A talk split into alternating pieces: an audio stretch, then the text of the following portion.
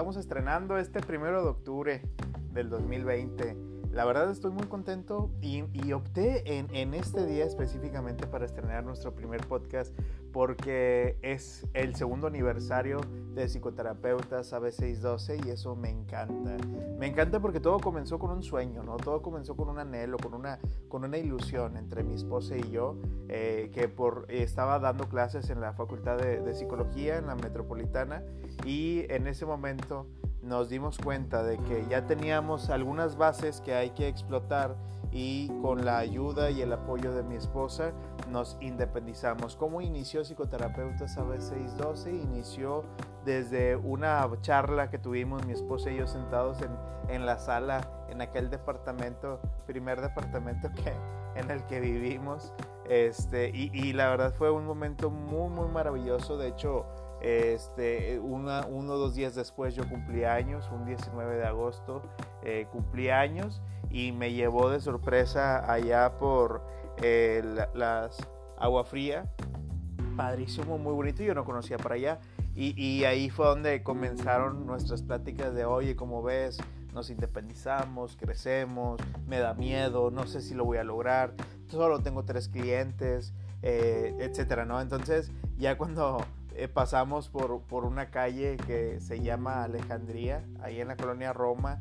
Vimos un letrero que se, decía se renta y la verdad en ese momento me da, mucha risa porque en ese momento tomamos el celular, marcamos y eh, nos dieron el, el, el presupuesto y dijimos pues oye caro. O sea, en realidad eh, aquí iniciar, porque pues era la primera vez que nos independizamos en algo, iniciar era muy, muy difícil este, y, decidimos hacerlo. Yo me enamoré de las instalaciones y ahí fue donde me vi, vi mi consultorio, vi el consultorio de mis colegas, eh, el, el, área de recepción, cómo íbamos a decorar la cocina, todo, todo, ¿no? Entonces la bronca no fue rentar, la bronca fue llenar el espacio.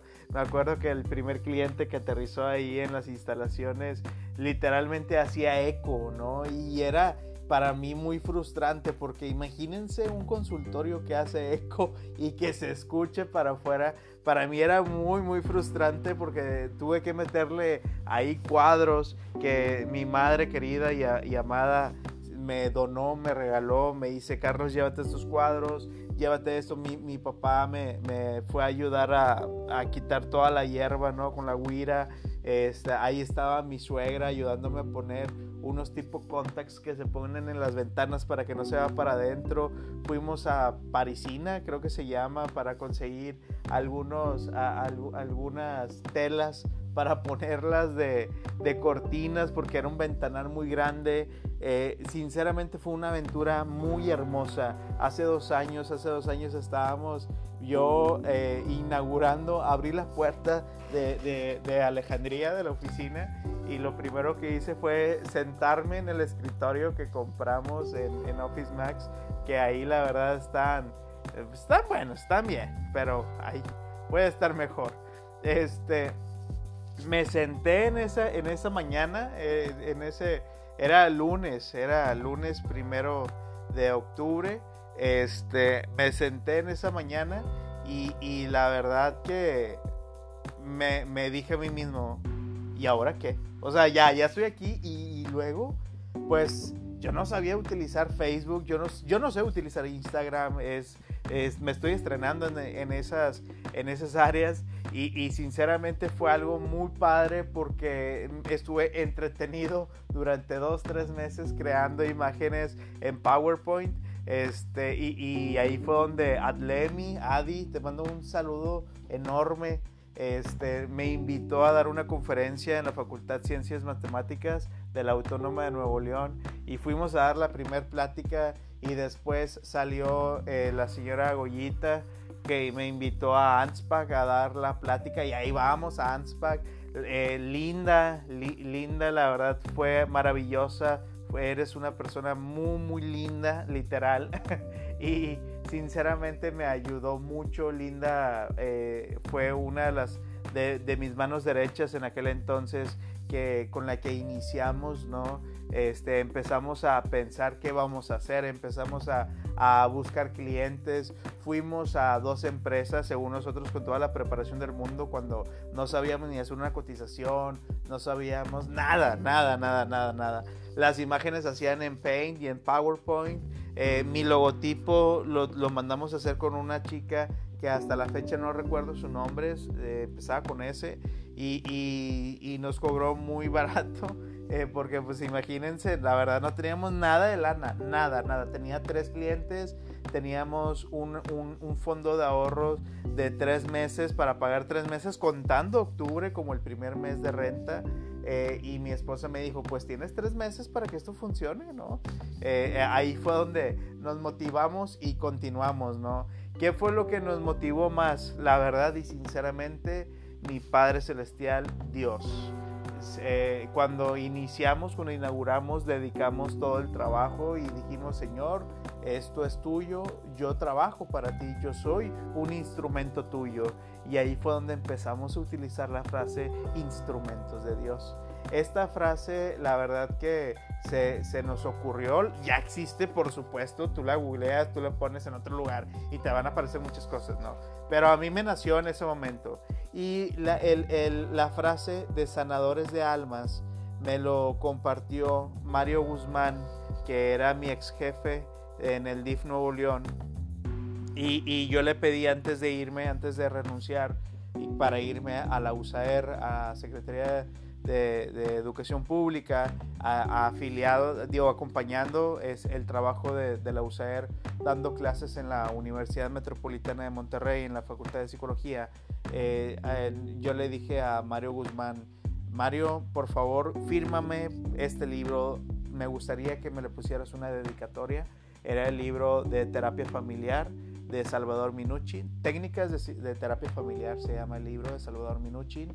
Este, y ahí me puso una frase muy, muy lindas, una, unos recuerdos que la verdad me, me, me, encantan. Y al finalizar me pone la, la frase de Sanadores de Almas, Guardián de Secretos. Y eso, a partir de ahí me puse la camisa de sanador de almas y guardián de secretos, guarda de secretos y, y, la verdad yo lo compartía con mis alumnos, ¿no? Cada vez que entraban y cada vez que les damos la bienvenida a los de primer tetra les poníamos esas frases y se cautivaban. Eh, inicié, quiero iniciar con este, con este episodio estrenándome para explicar y para desahogar mi felicidad en, en este proyecto llamado Psicoterapeutas AB 612. Y muchos clientes me dicen, oye Carlos, ¿y por qué Psicoterapeutas AB 612? ¿A qué se debe este, este nombre? Yo recuerdo que en, en mi infancia, en, en, la escuela, en la primaria, pues nos encargaban leer libros, en la secundaria nos encargaban a leer eh, Diario Corazón de un Niño, si mal no recuerdo, este, y no, nunca leí. Yo no, no soy un buen lector. De hecho, hasta llegar a la a octavo, mi esposa, me, me, en aquel entonces mi novia, hoy mi esposa, me regaló un libro, La historia del loco, ¿no? de John Katzbeck, no sé cómo se pronuncia, este, y fue el primer libro que me aventé y yo no sabía que un libro se podía ver como una película en la imaginación.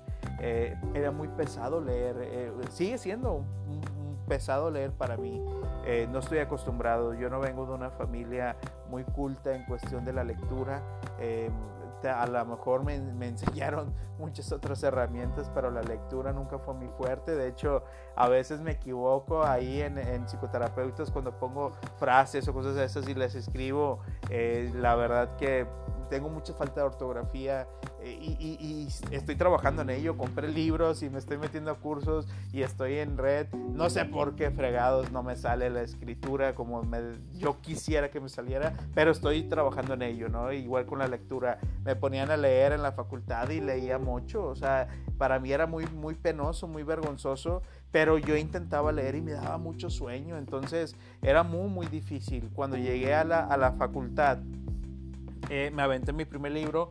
Llegando a la maestría fue donde empecé a leer por obligación y ahí no me quedaba de otra más que leer a Nardone, más que leer a, a D. Chaser, a Poscolo, eh, definitivamente Minucci, Jay Halley, a, eh, Milton Erickson, Este, todavía From me lo cansé a leer, pero no es sistémico, él es más psicoanalista. Este, pero todos estos, estos autores eh, me, cautivaron en la lectura de, la psicología y tiempo después descubrí, y digo descubrí porque ya existía, no, no es que en mi vida no estaba, descubrí el libro de El Principito, ¿no? este, este famosísimo libro que todos, todo el mundo, la mayoría ya lo leyó, yo no lo había leído hasta terminar casi más o menos la maestría y me encantó, me encantó tanto que dije, bueno, pues a mí me gustaría ponerle un nombre eh, extraoficial, ¿verdad? A, a, mi consultorio y se llama Psicoterapeutas AB612 por el asteroide B612 de donde viene el principito. Entonces de ahí nace el nombre de AB612.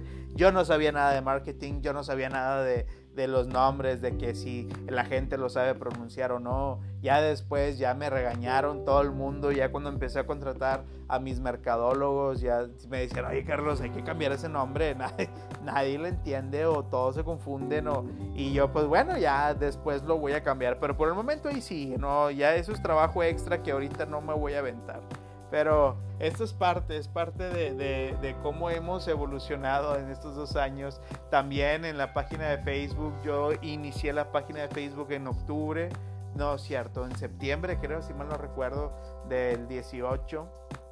En ceros, no sabía, no sabía ni qué era segmentar no sabía ni cómo, cómo aliar ¿no? estas, estas fases y, y, para mí fue muy complicado porque eh, no sabía subir una imagen y pagar por la imagen. Yo pagaba 100 pesos y todos me decían, paga 20, paga 30, no te, no te, no te bañes, ¿verdad? O sea, puedes hacerlo mejor. Este, y ahí fuimos aprendiendo, fuimos aprendiendo.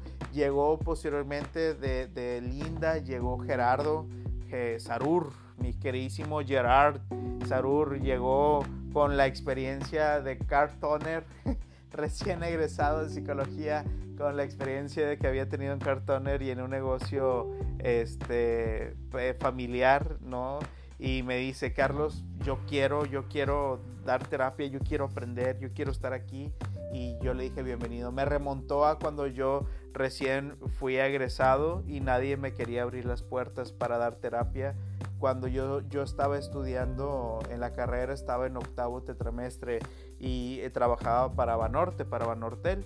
Entonces, al momento de estar atendiendo las llamadas, hubo un día que llevaba mi librito para disque leerlo, porque nunca lo terminé de leer, llamado El psicoanálisis en la psiquiatría hacia Lacan, ¿no? Lacaniano, este, muy pesado, letra muy chiquita, me daba mucho sueño hasta la fecha, yo creo que si tengo insomnio lo, lo agarro y lo geo y me quedo bien dormido, este, y, y no porque está aburrido, sino porque está pesado para mí. Y, ahí me di cuenta, volteé alrededor a ver las instalaciones de, de Banortel que están ubicadas ahí por, por universidad, en la estación del metro Regina. Y, dije, ¿esto es lo que quiero? O sea, en realidad esto es lo que yo quiero. Tomé la decisión de renunciar ese día. Mi esposa me acompañó, en aquel entonces mi novia, hoy mi esposa me acompañó al hospital psiquiátrico de los Buenos Aires para pedir trabajo. No me dieron trabajo, pero pedí hacer mi servicio social. Ahí inicié haciendo mi servicio social. Este, y estaba haciendo mis prácticas en el DIF de Apodaca, en el centro de Apodaca, en, el, en lo que viene siendo en las Buenos Aires, en la colonia de Buenos Aires. Inicié en el puesto de psicodiagnóstico, en donde hacíamos las pruebas psicométricas para los internos y externos con, en el área de psiquiatría eh, era todos los esquizofrénicos, bipolares, eh, personas con depresión, personas con, con TOC, eh, niños, ¿no? Aplicábamos pruebas como el DFH, el dibujo de la figura humana, el Bender, MOCA, WIPSI, el, el WISE, el, el WISC, este, aplicábamos el TERMAN, aplicábamos como todas estas gamas, ¿no? Este, este, esta batería de pruebas psicométricas. Ahí conocí al buen Ricardo, que lo aprecio y le mando un fuerte abrazo. Ahí conocí a Dayana, que ahorita está, si no mal recuerdo, en, Irlanda. Está eh, de, psicóloga neuronal, ¿no? En, neuros. y, y, y ahí conocí a alguien muy importante en mi vida que se fue el año pasado, este, se llama Víctor. Él, él, era una persona muy linda, muy profesionista e incluso cuando empecé a diseñar psicoterapeutas yo lo estaba invitando e iba a ser mi socio, solo no se pudo por algunas cositas y partió de este mundo, que, en paz descanse mi queridísimo Víctor y, y ahí fue donde yo inicié mi proceso como psicólogo.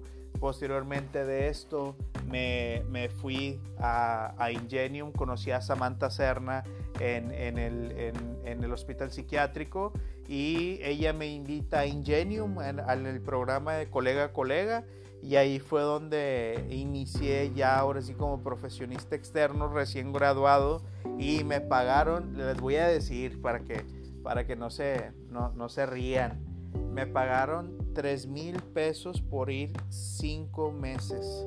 Y yo viviendo de este lado de Guadalupe, por el área de Condocasa, Vistasol, y, y me tenía que trasladar hasta, hasta eh, San Pedro, ¿no? Y me pagaron 5 mil pesos. Me acuerdo muy bien, Sammy me hacía el favor de pagarme por adelantado y cuando llegó mi cheque yo se lo di a ella y ahí fue donde tomé a mi primer cliente. Sammy, si me estás escuchando, te mando un fuerte abrazo. Muchas gracias porque gracias a ti este, pude atender mi primer cliente y me acuerdo cuando Sammy me dijo, yo los estoy atendiendo en un lugar muy especial.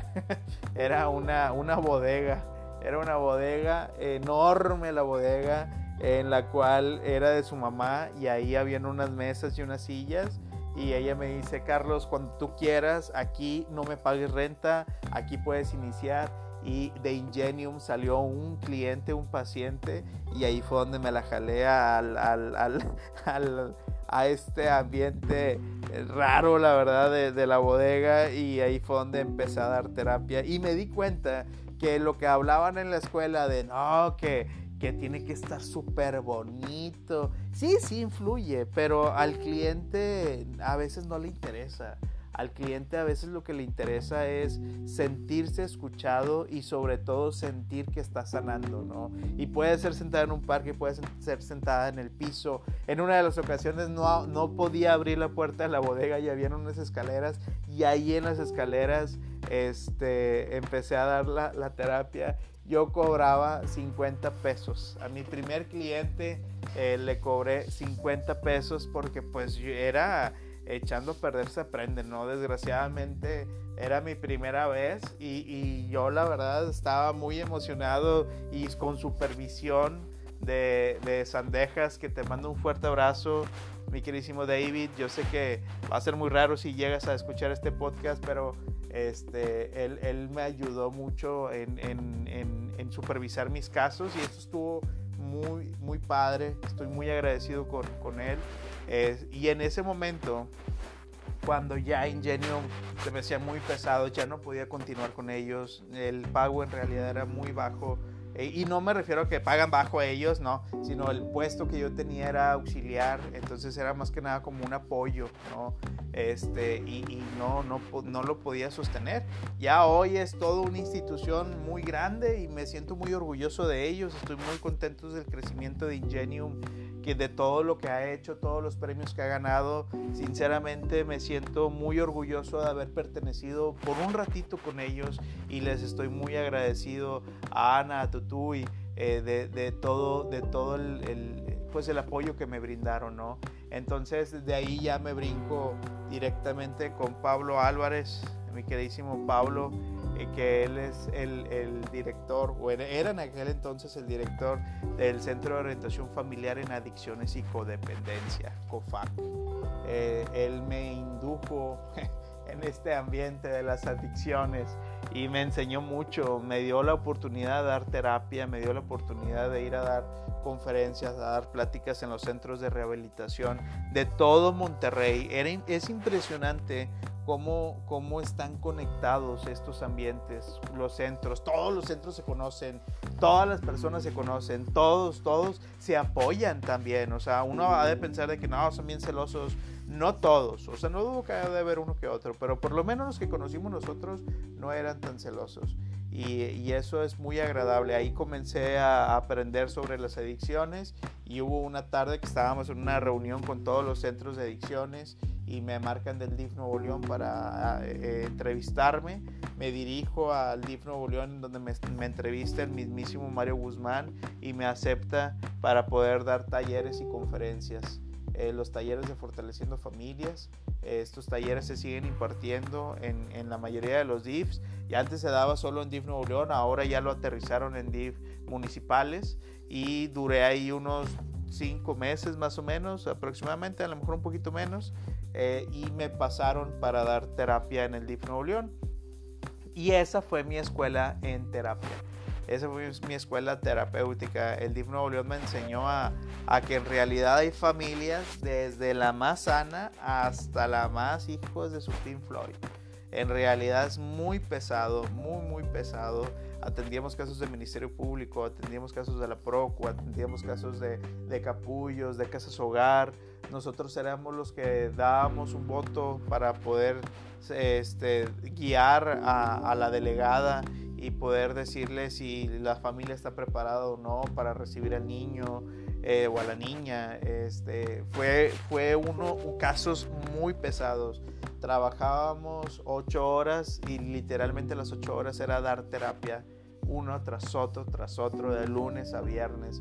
Y aparte darte espacio para hacer tus, tus cronogramas, aparte darte espacio para hacer tus oficios al Poder Judicial, llévalos al juez.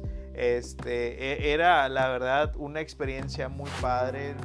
Viajamos, viajamos a, en los famosos suritos del DIF que los ven en las calles, guerreros, esos surus. Este, viajábamos mucho, fuimos a una gira navideña a Iturbide, a Doctor Arroyo, este, no me acuerdo, no me acuerdo a dónde más, eran tres municipios. Y la gente, la verdad, te recibe con una gran sonrisa la gente es muy amable. Viajamos, visitamos en, una ocasión a, Galeana, a Ediondilla o Ediondilla, algo así se llama, ahí por, San Rafael, ¿no? Este, y muy, muy lindos, nos dieron de comer bien sabroso. el DIF fue un momento en mi vida que me marcó y por lo que hoy soy un terapeuta humanista, ¿no? Definitivamente no era, no podías juzgar, aunque venía el niño con X violencia, eh, golpes, violación, quemaduras, eh, prostitución, todo lo que te puedes imaginar, todo lo que te puedes imaginar nos llegaba. Y, y, ahí era donde no podíamos juzgar a los padres, no podíamos culpar, no te podías envolver porque te contaminabas. Entonces, ahí fue donde aprendí a, discernir y a poder sacarme ¿no? de, ese papel del psicólogo y no meterme al 100%. Lo que te dicen los libros para todos los estudiantes que me están escuchando de psicología, a veces no es cierto. ¿eh? La teoría se equivoca en ocasiones, dependiendo también del estatus social, socioeconómico, cultural, e influye mucho lo que vas viviendo. Entonces, no todos los libros tienen razón. La verdad, a veces tienes que improvisar. Hay ocasiones que no te, no te lo esperas. Así atendía un niño que eh, a las 10 de la mañana atendía a un niño que no quería hacer la tarea y a las 11 atendía un, un niño violado y a las 2, o sea, e, era, era tan fuerte los cambios que, que te impactan, ¿no? En una de las ocasiones mi esposa, estábamos en una Navidad, mi esposa me tomó de la mano y me dice, ¿qué tienes? Yo estaba con una mirada ida y en eso me dice, le digo yo a mi esposa, lo que pasa es que no mandé unos oficios y hay tres niños que no están con sus familias como yo estoy contigo en Navidad porque no mandé esos oficios. Me dolió tanto que al mes siguiente, que fue en enero, tomé la decisión de renunciar. Gracias a Dios me rescataron por ahí la, la USAER, en donde me fui un ratito a, a, a, trabajar con los niños con discapacidad para poderlos apoyar y que se regulen en, escuelas eh, públicas. Y ahí era donde atendíamos a niños con, con síndrome Down, niños con este, hiperactividad, niños autistas, este, niños con, con, con esta situación, ¿no? En cuestión de, de especialidad, eh, pues sí, niños especiales, ¿no? Les llaman como niños especiales. A mí no me gusta llamarlos de esa forma, pero la USAER así los, los mencionaba. Y, y la verdad ahí aprendí a ser más humanista, a ser más humano, ¿no? A ver cómo los padres batallaban, batallan mucho. No hay que juzgarlos, ¿eh? No hay que juzgar a los padres que tienen un, un niño con discapacidad. La verdad es muy pesado, la tolerancia se agota muy rápido, es año tras año muy preocupados y si no hay tanta lana en la familia, híjole, es un peso tremendo, es un peso que en realidad duele. No lo juzgues, si ves a un padre de familia desesperado, mejor acércate para saber de qué forma los puedes ayudar pero no los juzgues, no cuestiones, porque en realidad no sabemos lo que cada familia vive en, cada domicilio. Mira, hasta se me puso la piel chinita, porque es, es, algo impresionante. Hasta que estás ahí te das cuenta, ¿no? Este, cómo confiaban en mí, y no me refiero a mí en Carlos, sino en cualquier persona que los ayudara era impresionante, impresionante esa, esa, eh, eh, ese apoyo que ellos necesitan. Entonces, si tú tienes un conocido, por favor, acércate y dile de qué manera te puedo ayudar. A lo mejor no te puedo ayudar económicamente, pero sí te puedo ayudar un ratito que lo pueda cuidar para que tú vayas y te bañes, para que tú vayas al baño, ¿no? Y, y yo te lo cuido aquí, ¿no? O sea, es es muy pesado. Pasan los años y ya se va acostumbrando la persona, pero es muy, muy pesado. Y ahí fue donde me contacté con eh, un viejo amigo que sinceramente le aprendí muchas cosas. Aprendí mucho, mucho a controlar mis emociones, a saber discernir en muchas cosas. Eh, Sergio, mi, mi, queridísimo Sergio. La verdad que yo le marcó a Sergio. Sergio era, es el encargado ahorita de, del área de psicología en la metropolitana Campus Apodaca y le pedí una oportunidad porque yo quería estudiar la maestría pero no tenía dinero. Yo quería estudiar la maestría y al no tener la lana, este, pues yo busqué la oportunidad y me dijeron que si dabas clases te daban el 30% en la maestría. Y, pues yo le pedí oportunidad a Sergio de que me dieran una materia de perdido, obviamente con el miedo en la mano porque pues yo es malísimo en la escuela, no sé leer, no sé escribir, así como, ay, güey, ¿en qué me estoy metiendo? Pero, pero venga, o sea, es lo que sé hacer, es lo que he trabajado en estos últimos años y ahí fue donde me di la oportunidad de, pedir esta ayuda. Sergio en ese momento tenía un vacante y me, me, metió con la confianza porque él tampoco no sabía muy bien de dónde venía y, sinceramente inicié diciéndole a mis alumnos y se va a reír ahí el que me está escuchando y que fue mi primer alumno eh, cuando empecé a dar clases. Yo tenía 26 años cuando inicié a dar clases en la Facultad de Psicología y les dije, chicos, de teoría no tengo idea, ustedes me dan el libro, yo les doy la experiencia. Así inicié y así fue magníficamente. Yo no sabía que sabía hasta que empecé, empecé a enseñar. Y eso fue gracias a la experiencia de vida y gracias a la experiencia laboral. Eh, entonces ahí estuvo muy padre porque los chicos leían el libro, daban clases y yo compensaba o los ayudaba en cómo aterrizarlo en casos legítimos, en casos reales, que era mi experiencia. Aprendí, ah, hice mi carrera de nuevo y me encantó. De nuevo hice la carrera, de nuevo tomé las materias y fue tan magnífico y tan agradable que los alumnos cada tetra hacen una encuesta y ahí califican a los maestros. Eh, y si tú durante un año te califican los alumnos con excelencia, te dan un, premio, ¿no? Te no un premio, sino un reconocimiento. Te dan un reconocimiento y gracias a Dios durante todo un año los alumnos de psicología eh, que estuvo muy pesado porque daba clases en la mañana y en la noche y juntaban los grupos y te juntaban los, o sea, si en la mañana daba humanista y en la tarde, en la noche daba humanista, juntaban los dos resultados y tenía que superar un 97.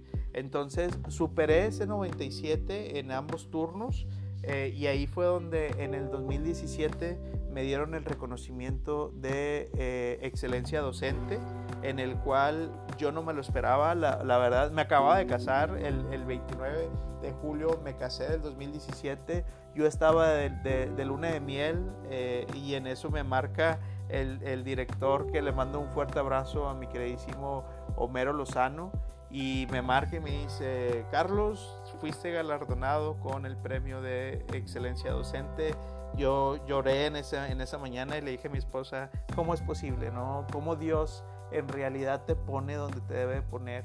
Y gracias a eso me dieron un 90% de beca en la maestría. Toda la maestría me la aventé con un, no me acuerdo si fue un 80 o un 90% de beca, en el que solo pagaba mil pesos, este, si, si mal no recuerdo eran mil pesos, dos mil pesos mensuales, no me acuerdo pero, este, no, mensuales no, por tetra, por tetra. Entonces, cuando gano el, el cuando me dan el reconocimiento al, al, maestro con excelencia, me dan un 80% de, de descuento en el paquete de titulación y Dios es muy grande y ahí fue donde lo pude pagar, pude pagar mi, mi proceso de titulación que hasta la fecha de hoy eh, sigo en un proceso ahí. De hecho, en esta, el día de hoy eh, arreglé para que ya me puedan eh, dar mi cédula de, de, maestría este, y la terminé. Entonces, ahí fue donde, donde brinqué, donde ya, ya di clases en la facultad, di clases en, en el bachillerato, un tetra que di clases en bachillerato ahí mismo en la metropolitana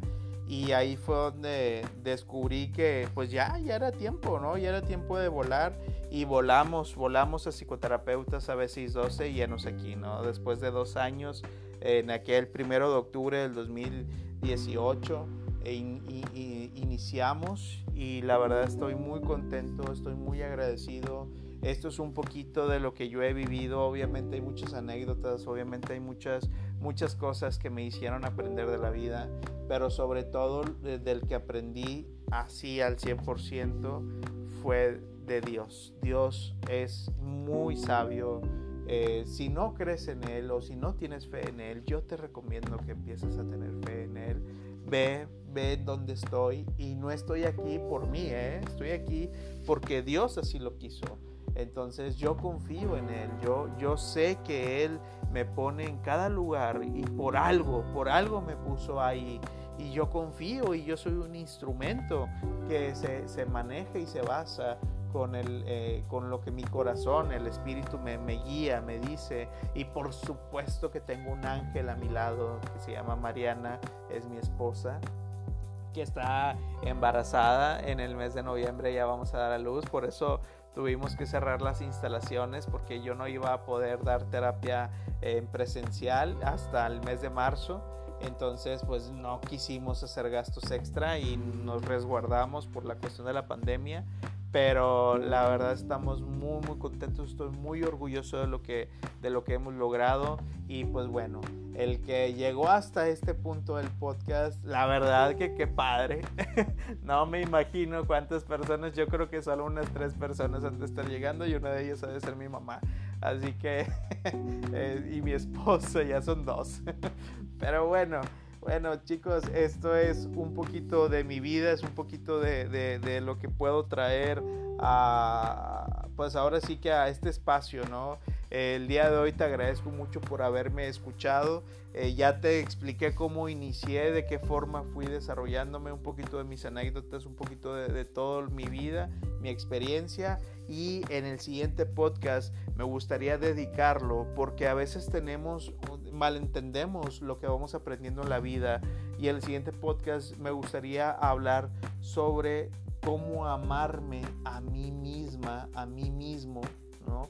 Cómo amarme, cómo saber amarme. Es que primero te tienes que amar a ti para amar a los demás. Eso no es del todo cierto, ¿eh? Del todo cierto.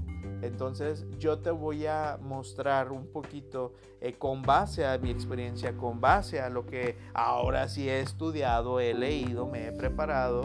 Este, y, y todo esto yo sé que te va a ayudar para poder empezar a saber cómo cómo amarte a ti misma, a ti mismo y de qué forma vas a expresar el amor con tus seres queridos, con tus amistades, con personas y eso va a generar un vínculo, un lazo, un cariño muy grande hacia tu sistema, ya sea familiar, social, laboral, escolar, educativo, como quieras, ¿no? Entonces, el próximo podcast lo voy a dedicar a eso, la verdad me quise estrenar el día de hoy con una libertad y con una amplia este, sonrisa.